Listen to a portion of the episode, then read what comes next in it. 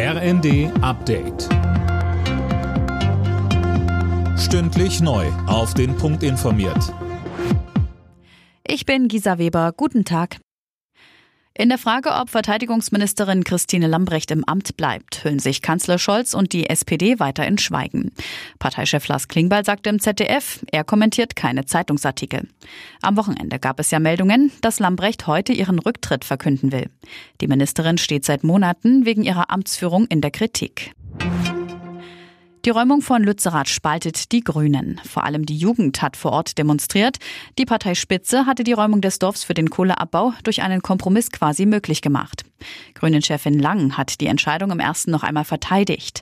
Durch den Kompromiss gebe es unterm Strich mehr Klimaschutz wenn wir nichts getan haben, denn RWE hatte schon davor einen Rechtsanspruch auf dieses Gebiet, dann hätte das bedeutet, dass Lützerath und fünf weitere Dörfer, in denen 500 Menschen tatsächlich noch leben, abgebaggert worden wären. Es hätte bedeutet, dass bis 2038, so hat es der Kohlekompromiss vorgesehen, auch im Rheinland noch Kohle verfeuert wird. Ukraine-Krieg, Energiekrise, Klimawandel und schwächelnder Welthandel. Unter diesen Eindrücken startet heute das Weltwirtschaftsforum im schweizerischen Davos. Da wird normalerweise ein Loblied auf die Globalisierung gesungen. Fabian Hoffmann, das könnte dieses Mal anders klingen.